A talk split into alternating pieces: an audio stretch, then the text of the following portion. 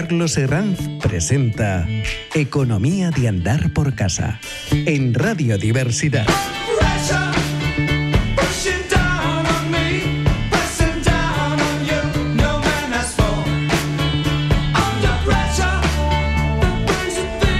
Hola, hola, hola. Carlos Herranz al aparato, otro lunes más. Además, esta semana eh, especialísima, porque estoy encantado con el invitado que tengo, estoy encantado con el tema que vamos a hablar y estoy encantado porque hay que recordar que el día 13 es el Día Mundial de la Radio y este programa que vamos, estamos grabando este lunes se va a volver a escuchar en ese día tan maravilloso donde las ondas surgen crece la cultura, crecen las ideas, se comparten y todo es locuramente positivo.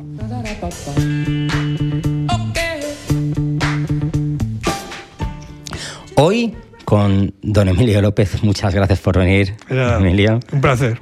Y eh, es la segunda vez que nos acompaña. Yo sé que la radio engancha. La, tercera. O la, tercera, vez. ya, sí, sí, sí. Y eh, reconozco que, es una gozada tenerte. Ah, eh, hoy, hoy con un tema que yo creo que es importante. cómo la Segunda Guerra Mundial transformó todo. Las guerras, que son terribles, y, lo comentábamos un poquito antes fuera de, onda, que cómo, es el ser humano, que me estaba comentando, analizando un poco el desarrollo del tema, tal, cómo, cómo, cómo, el ser humano podía hacer estas locuras que hizo, ¿no? Pero realmente eh, las sociedades se transforman después de una guerra, se cambian, eh, para bien o para mal, pero se transforman, porque claro, se destruye, se destruye tanto que, que, vuelve a surgir. ¿El ser humano mm, tiene solución, don Emilio? No lo sé, ¿no? Es complicado, ¿no? Hombre, no cabe duda que hay un progreso en la humanidad, lo vamos sufriendo, lo vamos notando, pero también lo vamos sufriendo. Y lo vamos sufriendo, ¿no? Y antes de continuar con este grandioso tema, ya sabemos, Somos una empresa familiar con más de 25 años de experiencia, expertos en venta, distribución y comercialización de puertas, tarimas, armarios, así como la fabricación e instalación de nuestros trabajos a medida para viviendas. Disponemos de un gran stock de casetones y puertas acorazadas, con sedes en Madrid y Alicante. Encuéntranos en calle Ávila 9 y calle Bañeza 10. Ofrecemos asesoramiento personalizado sin compromiso. Contáctanos en Instagram Instagram, arroba Bridor. También en bridor.com o al 910-568-946. Haz realidad tus sueños con Bridor.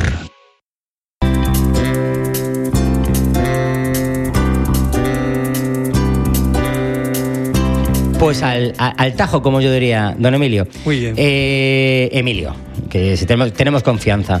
A ver, Segunda de Guerra Mundial. Eh, estamos en consecuencias sociales, políticas económicas, un poco el título que, que, le has puesto a esto. Vamos a ver un pequeño resumen, retazo, de, lo que, de lo que significó lo que fue la Segunda Guerra Mundial. Sí, bueno, ya hablamos en cierta ocasión aquí de mm. la Primera Guerra Mundial y esto pues podría ser una continuación de aquella conversación que, bueno, eh, quedó más o menos clara. Está claro. Eh, hablamos del Tratado de Versalles, imprescindible para entender la Segunda Guerra Mundial, pero bueno, no vamos a retrotraernos a aquello, mm. vamos a... Entonces, la, yo he hecho un pequeño, un pequeño esquema de todo lo que fue la, la guerra, ¿no? Cómo se, fue, cómo se desarrolló, sin entrar mucho en, eso, porque si no, pues, no hablaríamos más que de, Entonces, bueno, lo, hay, que, eh, hay que ver que en la guerra participaron 60 países. fue la primera. La, en la Segunda Guerra Mundial participaron 60 países. La más globalizada posiblemente, ¿no? Eh, el mundo entero. Claro. Y de esos 60 países, 24 países fueron ocupados. Es decir, al ser ocupados, desaparecieron los países. Esto es una dimensión que nunca lo había, mm. había analizado como tal y empezamos muy fuerte, ¿eh? empezamos muy bien. 60 países, 60 países y 24 ocupados. ocupados. Ocupados quiere decirse que esos países desaparecen administrativamente, desaparecen económicamente, desaparecen del mapa. Está claro, han sido eh, invadidos. Sí, son invadidos. Entonces, la guerra afectó aproximadamente a 900, personas, a 900 millones de personas. Se dice, pronto. se dice pronto. Son 900 millones de personas. Tenemos que tener en cuenta lo que hemos hablado antes en el inicio, que, que eh, cómo, cómo, una guerra de estas características transforma y, toca todo, todo, porque afecta, tú imagínate, afecta a todo el mundo. A todo, el mundo, de una forma u otra. A todo el mundo. Esto mm, fue, claro, las cifras que se manejan en la Segunda Guerra Mundial no tienen absoluto. Si ya la primera nos parecían increíbles, Sí. la Segunda Guerra Mundial Claro. fue una cosa exorbitada. No se pueden comparar. Claro. Ni económicamente, ni en cifras de, de- de víctimas, ni en, en nada. Fue un, una catombe. Entonces yo he hecho aquí un pequeño esquema de lo que fue la guerra. Ujú. El 1 de septiembre de... La guerra duró seis años, desde el 39 hasta el 1945. 45, sí. Eh, Eso es lo que duró la guerra. Entonces yo he hecho aquí un pequeño esque- esquema. Por ejemplo, en septiembre del 1939 Alemania invade Polonia. Con lo cual, ese fue el detonante. Sí. Eh, Fue la mechita esta que se fue El- hasta que explotó. El Reino Unido, o sea, Gran Bretaña y Francia le declaran la guerra a Alemania. Que por otra parte era lo que iba buscando Alemania. Está claro. Digo, iba buscando o se lo esperaban menos. En la primavera de 1940, Alemania eh, eh, invade Europa Oriental. En junio de 1940, la Unión Soviética e invade los estados bálticos. O sea, que es como en correspondencia. En correspondencia. Ya preparándose, esto es, y- y preparándose para la, para la, para la guerra total. En 1940 también Italia entra en la guerra. En, Alemania invade Yugoslavia y Grecia. Y junto con los aliados inicia la invasión de la Unión Soviética. El- eh, al iniciar la invasión de la Unión Soviética lo que hace es que se salta, eh, no cumple Todo el pacto eh, soviético-alemán, que había, era un pacto que realmente era contra natura, pero bueno, lo hicieron para, para, para ganar tiempo las dos potencias. ¿no? Está claro. Eh, en otoño de 1941 se adentran profundamente en la, U- en la Unión Soviética y ponen sitio a Stalingrado. En 1941 los tanques soviéticos detienen la ofensiva alemana. En, diciembre, en el 7 de diciembre Japón entra en la guerra y bombardea Pearl Harbor. O sea, Japón, la, la- la- Japón se había extendido. Lo mismo Alemania que Japón buscaban espacio vital. Sí. Buscaban Eh, crecer. entonces, eh, Japón se adentra en China, Manchuria, las islas que, que, que- que forman el archipiélago de japonés, Sí, sí. todo eso. Entonces, se van, se va- van, chocan contra la influencia norteamericana y del Reino Unido. Se firman unos pactos en los cuales se, eh, se mm, evitan, tratan de que Japón no aumente su flota. Japón se, se- Hace caso omiso. hace caso omiso y bombardea Pearl Harbor. Claro. Bombardea Pearl Harbor y ya se inicia la guerra. Está bien, está bien. En 1942 se inician los bombarderos de las ciudades de tanto mm, de las ciudades alemanas, Dresde, Colonia, Hamburgo, que fueron eso hay que hablarlo un poco detenidamente porque se habla de las guerras, Sí. las bombas atómicas, se habla de fue la destrucción total de los, ciudades. de los crímenes de guerra, pero esto fue la, la- La destrucción total. trem- tremendo. Des- desaparecieron Sí. ciudades enteras. ¿eh? Y hay una cosa que me gustaría hablar, porque es una cosa Sí. graciosa. Vamos, graciosa. Sí, sí, sí. Dentro, de, lo- Dentro de- de las gracias que puede tener esta. esta, esta. Bueno, pues eh, la, eh, esta- estos bombardeos fueron un poco en respuesta a los bombardeos alemanes a las ciudades de, Eh, a- eh, inglesas, inglesas. claro. Sobre todo Londres, se hablaba tal de Inglaterra. Entonces, eh, aquí se desarrolló lo que se llamó el Blick, mm, el Blick Breaker. Breaker era el nombre de una señorita que era guía de guía turística. Sí. Entonces esta, esta mujer, es una cosa muy curiosa, esta mujer hizo una lista de ciudades cinco estrellas para visitar En Alemania. en- en Inglaterra. Ah, en Inglaterra. Inglaterra. Entonces, los alemanes siguieron esa guía turística. Ándale, no lo sabía. Siguieron esa guía turística, más o menos. Siguieron sí, esa sí, guía sí, turística. sí, sí, sí. Entonces, bombardearon esas ciudades. Te Imagínate, qué Bombardearon esas curioso. ciudades. Se llama el Blick. Blick es como un tour, un, Sí. un- sí, sí, sí. un recorrido. Un recorrido. Bueno, pues eh, en, la- en el frente oriental se inicia la ofensiva alemana que pone, que vuelve a poner, eh, si- que si continúa el sitio de Stalingrado. Claro, y se, eh, se Ah, y se lanzan hacia Bakú para, um, para eh, conseguir los, los pozos petrolíferos de todo el Cáucaso. Sí, porque pensemos que cuando las guerras eh, muchas veces es por expansión, eh, lo que deseamos muchas veces el, invasor es, apoderarnos de, de, las cosas que no tenemos o de las necesidades básicas. Y aquí los pozos de petróleo eran fundamentales para poder mantener un poco el ritmo de la guerra. Está claro. Lo que van es extendiéndose por toda Europa, buscando las materias primas, buscando los centros industriales de otros países, buscando eso para, para, seguir manteniendo la guerra. Y la hegemonía. La hegemonía. en febrero de 1943, el sexto ejército se rinde a los, al ejército ruso. en, también en el 43 los aliados desembarcan en Sicilia y desembarcan en Italia y el partido fascista en, eh, derroca a Mussolini. Con lo cual prácticamente Italia sale de la guerra, sale de la guerra, ya, como vencida. Sí, sí, vencida. Aunque eh, los alemanes se... Bueno, mm, al derrocar eh, se, crea la, famosa República de Salo, que fue un reducto fascista, pero bueno, eso duró muy, muy, poco tiempo. En mayo del 45 ya los alemanes se rinden a los, a los, a los, a los aliados.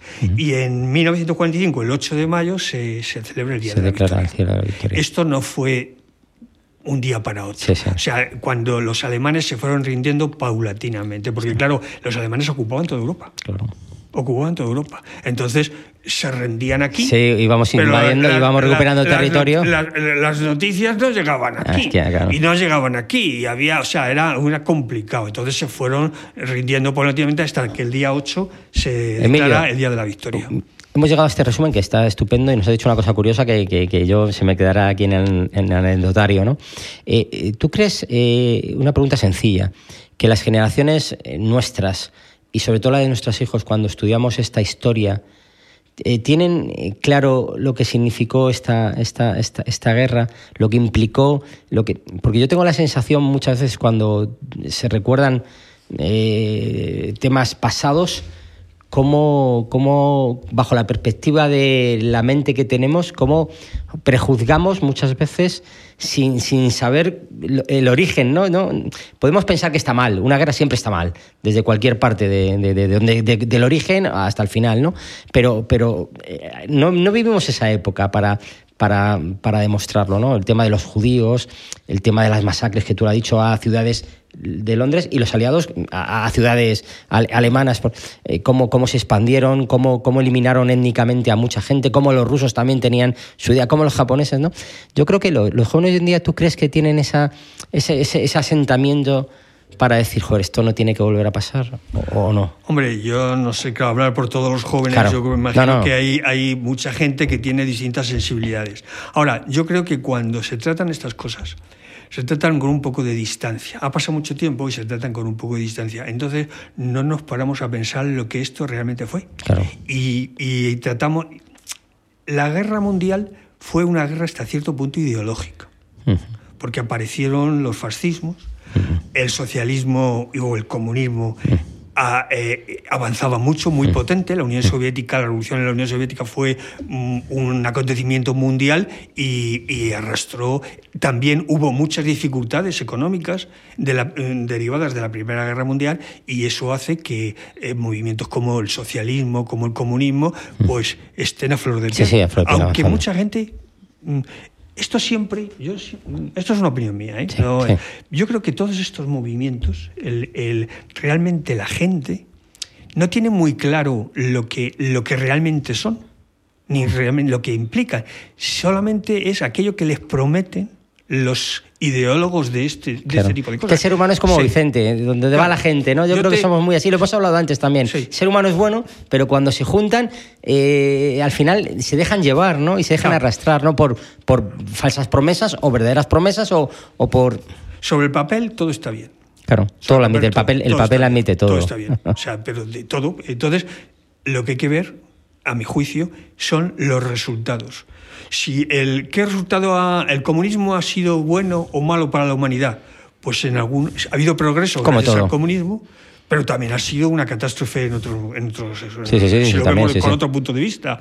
El fascismo fue bueno en su momento bueno, fue una reacción en su momento que... eh, que se transformó a cosas muy malas, no, Pero fue una reacción que a lo mejor imprescindiblemente necesaria en aquel momento, ¿no? Pero... O, si no necesaria, fue una reacción, algo que nació la gente eh, le parecía bien en ese momento, a otros les parecería mal, pero el resultado definitivo, el, resultado ha sido fue catastrófico. Fue catastrófico. El liberalismo, el, el, absolutamente, hasta el cristianismo. O sea, cualquier movimiento de estos, pues tiene su cara oscura y su cara, y su cara buena. Mm, la verdad es que lo que decíamos antes, la humanidad va progresando, mal que bien, va progresando y ahora, como tú dices, pues se vive mejor que se vivía, que se vivía ah, antes. Está claro. Se vivía antes, con todo lo que somos capaces de hacer. y de estropearlo, ¿no? que siempre es fácil. Eh, desenlace. ¿En qué? Bueno, si quieres, antes, sí, dime, te, dime. Te voy a hablar del Japón, porque claro, ah, bueno, claro, Japón. Japón. sobre todo de las, las dos primeras explosiones nucleares, Que, se, que se efectúan en el mundo, que fueron algo tremendo. Basta con decir que la primera bomba atómica es el 6 de agosto de 1945 estalla la primera bomba atómica en Hiroshima. En Hiroshima, sí. 80.000 muertos. Así, ¡pum! La tiro y 80.000 muertos. El primer día. El primer día. El segundo día, otros tantos. y luego ya es un rosario de muertes. De, aproximadamente unos 110, 120 mil muertos. Personas muertas. Muertos. En un par de días. ¿eh? Sí, es que después eso fue el 6 de agosto. El día 9 estalla la bomba de Nagasaki. Pan, otros 90.000 muertos, 70.000, 80.000, es que no se puede contar. El primer día. El segundo día, otro Claro, tiene que, Japón no tiene más remedio que, que, rendirse. Ahí Japón no se quería rendir el, gobierno de Japón estaba formado por, siete por seis personas, de las cuales tres eran militares y tres eran civiles. los, los civiles eran más moderados los militares no es que no se quisieran rendir, es que no se podían rendir. Es que no se podían. Con su esquema de lo que ellos aprendieron en su mente, no, no se podían rendir porque rendirse. Morían. rendirse, el, que el ejército eh, japonés se rindiera era que el, emperador no tenía razón. Y el emperador tenía que tener razón. Siempre. Porque el emperador era el hijo de Dios. Claro. Entre comillas. Sí, sí, sí. Pero vamos, para, la, mentalidad. para la mentalidad era eh, una divinidad. Y entonces no se podía. Claro, no tuvieron más remedio. Fue el emperador el que realmente le dijo al ejército: vamos a rendirnos. Está claro que no podemos vamos asumir más muertes. Al mismo tiempo que estallaban las guerras, las guerras eh, eh, está la Unión Soviética invade Manchuria, con lo cual deshace completamente el ejército japonés. El imperio. Eh, Japón lo dejaron en la época feudal. Lo, dejaron en la época feudal.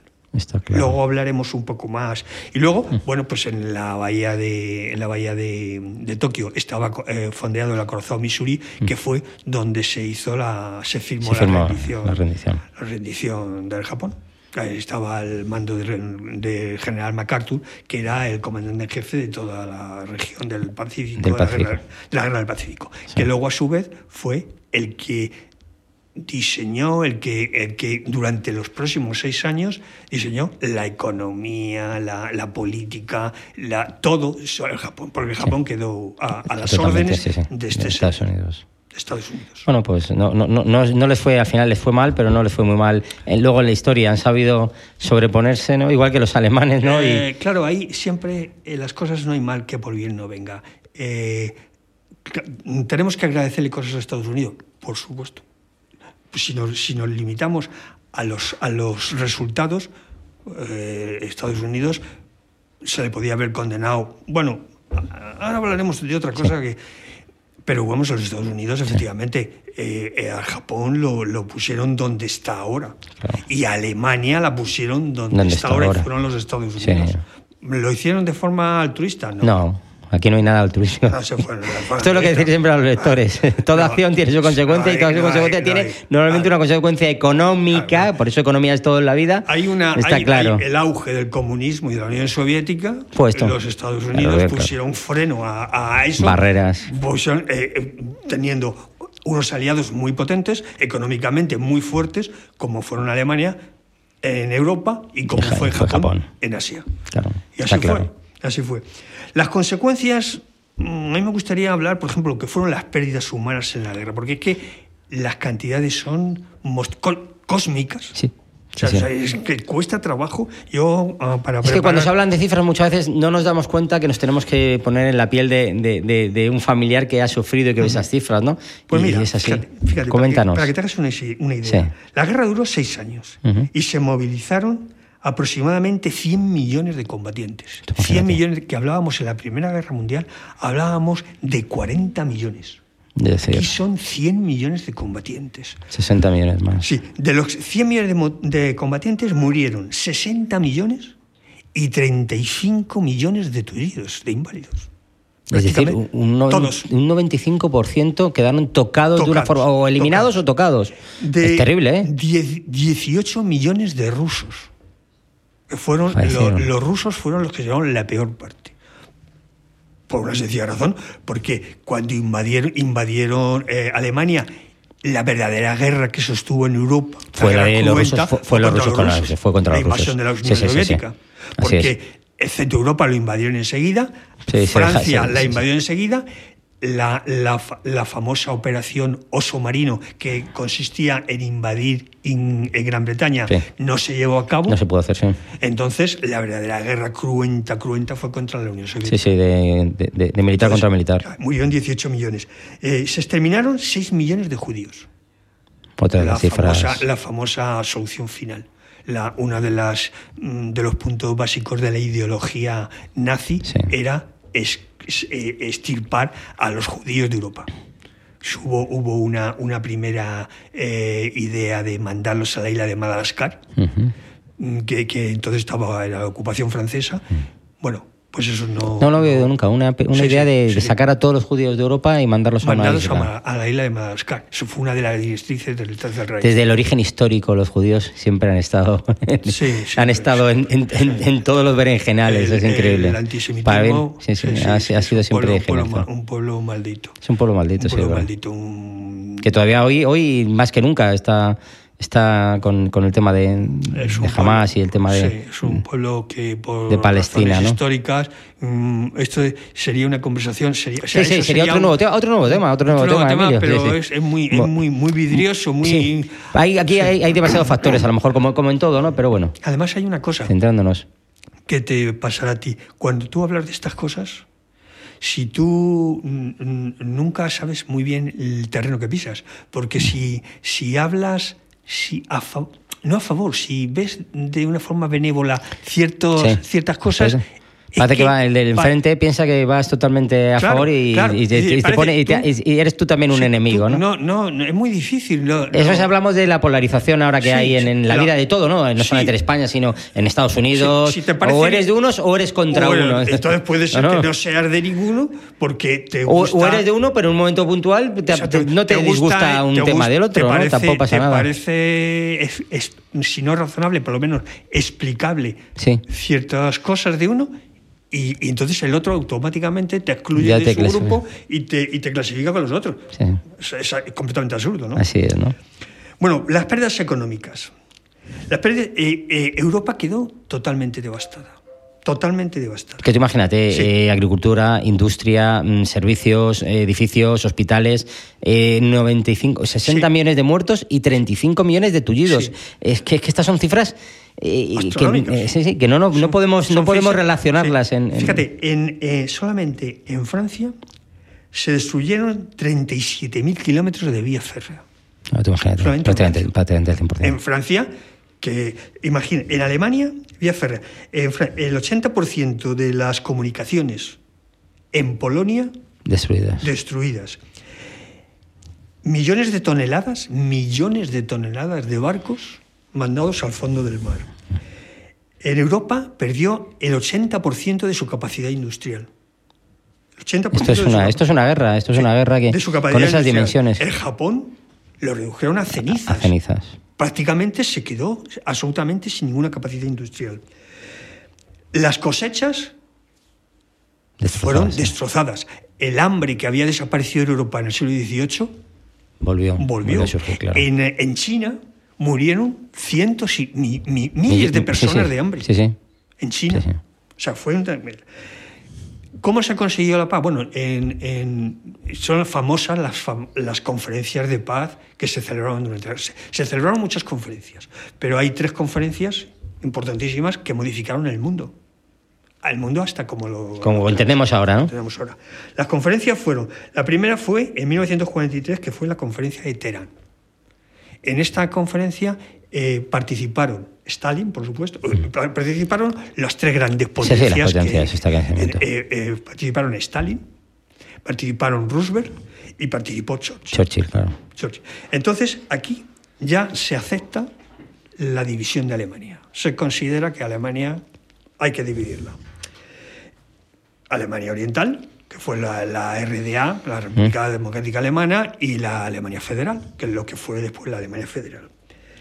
¿Y cómo se vio como un poco en esta época? Yo, yo nunca prejuzgo si, si un régimen comunista... Eh, que también ha ido evolucionando y se ha ido mm, eh, eh, normalizando, igual que los regímenes eh, raros, los extremos cuando se normalizan un poco generan siempre valor positivo, ¿no? Pero aquí se vio como un poco el modelo, el modelo eh, muy estaliniano, muy, muy, muy, muy de, muy de Rusia eh, contra un modelo un poco más aperturado, ¿no? Que no significa que este tenga más razón que este, ¿no? Pero eso lo vamos a ver, pero, lo, vamos a ver ahora cuando, mm. cuando hablemos del final de la guerra, lo que realmente pasó, que entramos directamente de la terminar la guerra a la Guerra Fría. A la Guerra Fría. ¿Qué es esto?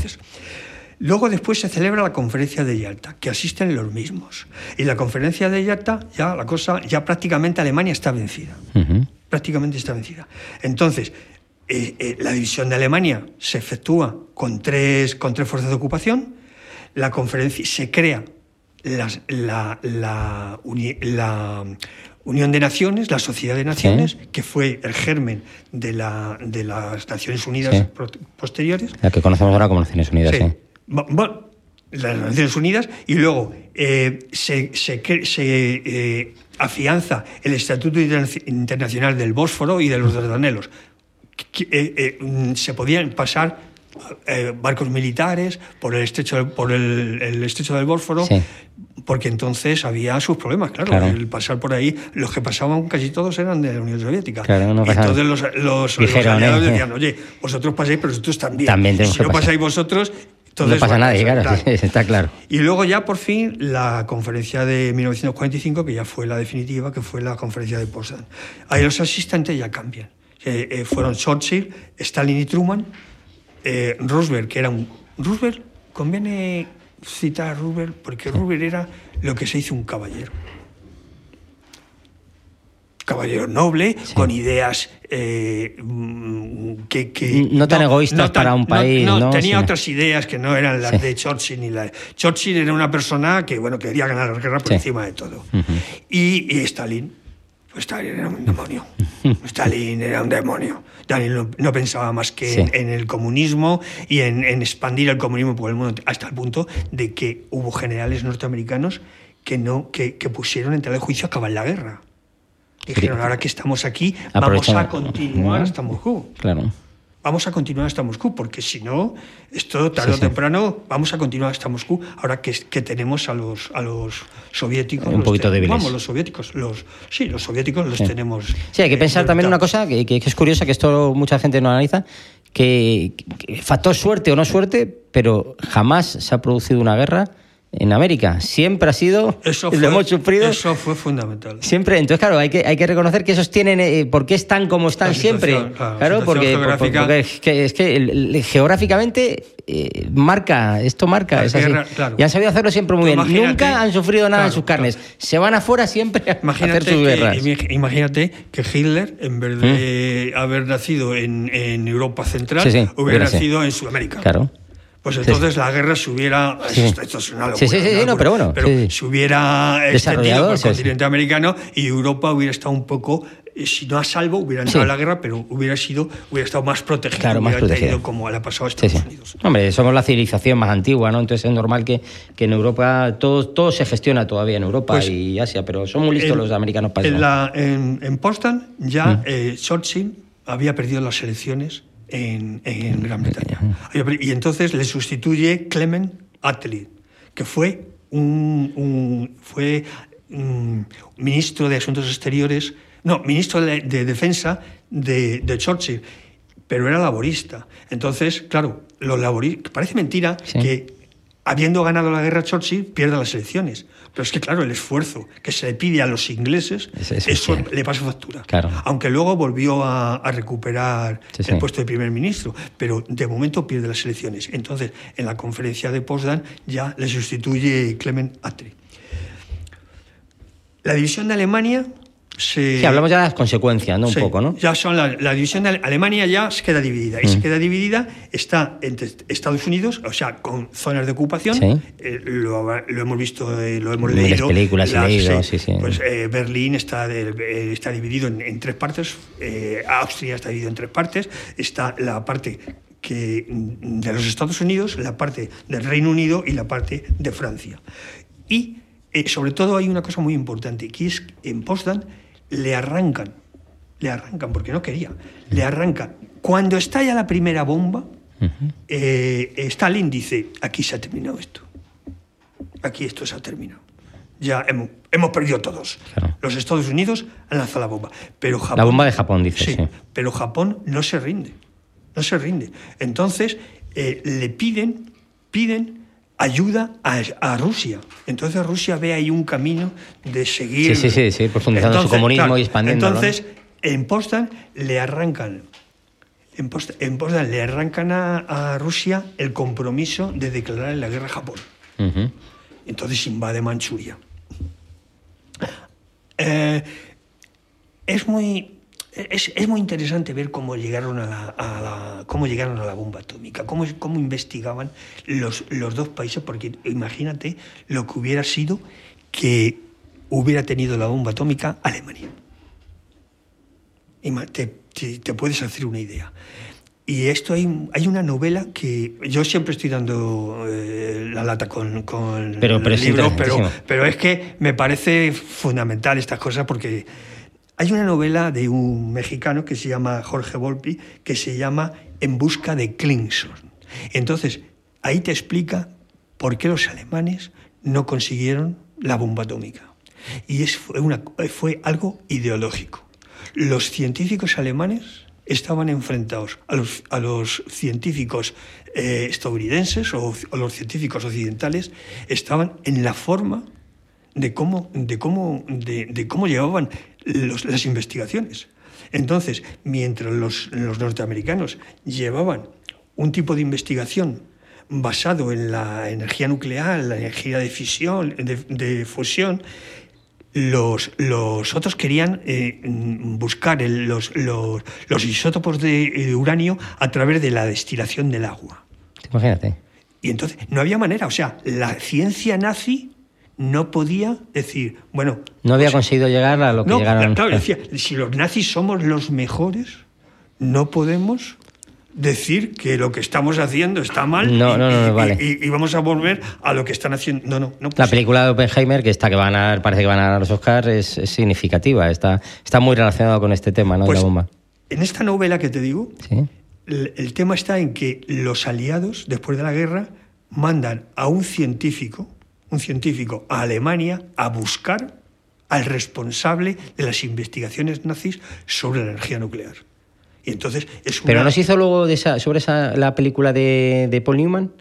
¿No se hizo una película que trataba esa- un poco.? no, sí, pero no, es, No, no es un poco- una historia parecida, sí, ¿no? Sí, una historia parecida, pero no, no tiene nada que ver, porque sí. eh, la película lo mandan a la Unión sí, Soviética. a la Unión Soviética, No, aquí sí. lo mandan a Alemania, Alemania. Alemania a buscar al responsable, a buscar al Sí, sí, sí. responsable, no a buscar Uy. información sobre No, no, no, sí, sí, sino no. a buscar al responsable. Al creador de- de- de los estudios en ese momento de- de la quién energía fue atómica. el responsable. Y entonces, bueno, eso es una labor detectivesca que haces. Es una, una película que yo, Que recomiendas, ¿no? que yo recomiendo. Una cosa, don Emilio, como sabía que este tema, que este tema nos iba a llevar mucho tiempo, nos quedamos en las consecuencias y te propongo que haya otro más donde hablemos de pérdidas económicas, de política, Vale. del nacimiento de las Naciones Unidas, porque se nos ha quedado demasiadas cosas en el tintero y el tiempo se nos ha ido. ¿Sabes por qué se nos ha ido? Porque lo- nos gusta lo que hacemos Ah. y nos lo hemos pasado francamente bien. Entonces, por favor, Sí, seguiremos con la segunda etapa. Chicos, muchas gracias por escucharnos. Don Emilio, un placer. Te espero para terminar Cuando quieras. esto. Cuando quieras, y, el día 13, Día Mundial de la Radio. Un fuerte abrazo a todos. Carlos Serrat, el aparato. Muy bien, pues nada.